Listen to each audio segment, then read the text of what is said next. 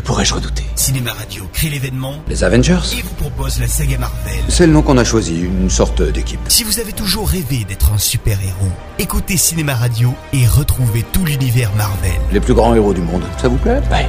Iron Man, l'incroyable Hulk, Thor, Captain America, Avengers. Je les connais. Analyse des films, historique des bandes dessinées, acteurs de la saga, mise en bouche avec les prochains films Marvel. On a mis un peu de temps à se coordonner, je l'admets. Eric Desmé signe la saga Marvel pour notre plus grand plaisir. Quand ils viendront, et ils viendront, ce sera pour vous.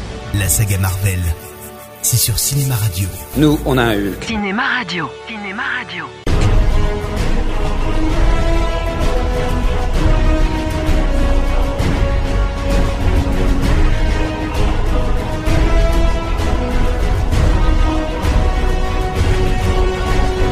Thor 2, Le Monde des Ténèbres, sorti fin 2013, est le deuxième des six films constituant la seconde phase de la saga Marvel. Certains pensent qu'avant l'univers, il n'y avait rien. Ils se trompent. Il y avait les ténèbres et ils ont survécu. Comme pour le premier film, les origines de l'histoire se situent il y a très très très longtemps, quand Odin, alias Anthony Hopkins, avait confisqué aux elfes noirs, menés par l'immonde Malekith, l'éther, une force maléfique pouvant plonger le monde dans les ténèbres. Desire the ether, shall we destroy it? If only we could. Its power is too great. Bury it deep, somewhere no one will ever find it. Dans le présent, après les événements de New York issus du premier Avenger, Thor est de retour sur Asgard, sa planète natale, afin de livrer à son daron et roi, Loki, son frère maléfique, responsable de cette grande bataille. Wherever you go, there is war, ruin, and death. All this because Loki desires a throne. It is my birthright. Your birthright was to die! If I'm for the axe, then for mercy's sake, just swing it. It's not that I don't love our little talks, it's just I don't love them. Il est ensuite chargé avec succès de ramener la Terre dans les Neuf Royaumes, après les événements du premier Thor. Mais son cœur est toujours sur Terre, où vit son grand amour, Jane Foster, alias bien sûr Nathalie Portman. Nous venons de deux mondes.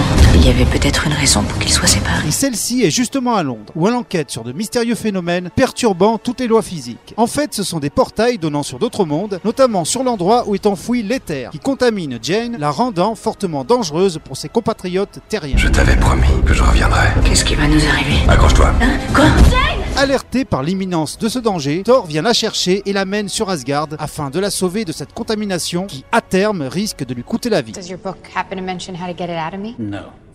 Mais la transformation de Jane a également réveillé Malekith, qui s'était mis en hibernation en attendant que son heure arrive. Afin de récupérer Jane et les terres, lui et son armée d'elfes noirs attaquent le royaume d'Asgard. Thor, ton courage n'atténuera pas ta souffrance. Ta famille, ton monde seront réduits à néant. Mais Frigga, la mère de Thor et la femme d'Odin, pour protéger Jane des griffes du Malekith, se sacrifient et meurent des mains du Curse, sorte de super soldats quasiment indestructibles. Je trouverai un moyen de tous nous sauver. Contre les ordres de son père, Thor décide d'emmener Jane loin d'Asgard afin de vaincre Malekith et pour y arriver décide de libérer son frère Loki, connaissant tous les portails. Tu dois être vraiment désespéré pour me demander de l'aide. Mais celui-ci ne survivra pas au roi des elfes noirs. Puis ce sera le retour sur Terre où Jane et l'homme au marteau affronteront leur ennemi avant qu'il ne plonge notre monde ainsi que les neuf royaumes dans les ténèbres. Peu d'entre nous savent quel ennemi tu affrontes. Un seul le sait. Si nous ne faisons rien, nous nous anéantirons. Je trouverai un moyen de tous nous sauver. Profitant de ce fait de la convergence, phénomène qui tous les 5000 ans relie les mondes grâce au portail. Le fil de la réalité sera rompu à jamais. Après Kenneth Branagh, c'est Alan Taylor qui réalise cette seconde aventure de Thor. Après de nombreuses années à réaliser des épisodes de nombreuses séries, comme Game of Thrones, et avant de revisiter les aventures de Terminator avec Genesis. Et sans faire des étincelles, il s'en sort beaucoup mieux que l'anglais prétentieux. Si jamais tu trahis même en pensée, Je te tuerai. Ce qui fait que Thor 2, Le Monde des Ténèbres, est un film sans temps mort, beaucoup plus rythmé que le premier épisode et surtout plus drôle. Et encore plus que dans le premier film, c'est Nathalie Portman qui a quasiment le premier rôle, au détriment de Thor qui passe quasiment au second plan. Ce qui est finalement une bonne chose, car si Chris Hemsworth a du charisme, il ne peut rivaliser avec la vedette oscarisée de Black Swan, qui illumine le film de son charme et de son talent. I was right here where you left me. I was waiting, and then I was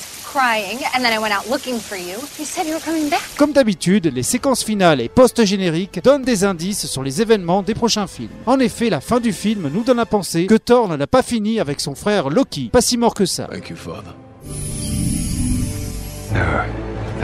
Et pendant le générique de fin, Sif et Volstagg, les deux camarades de Thor, confient les terres au collectionneur, joué par Benicio del Toro, qui semble très intéressé par ce cadeau, et pas pour de bonnes raisons, comme nous pourrons le voir un an plus tard dans le film Les Gardiens de la Galaxie. One down, five to to go. Mais c'est un autre film et donc une autre chronique. Et en attendant, comme le disait Jane Foster, Ça, c'est pour New York. Retrouvez cette chronique en vidéo en rejoignant sur YouTube la page Cinéma Radio.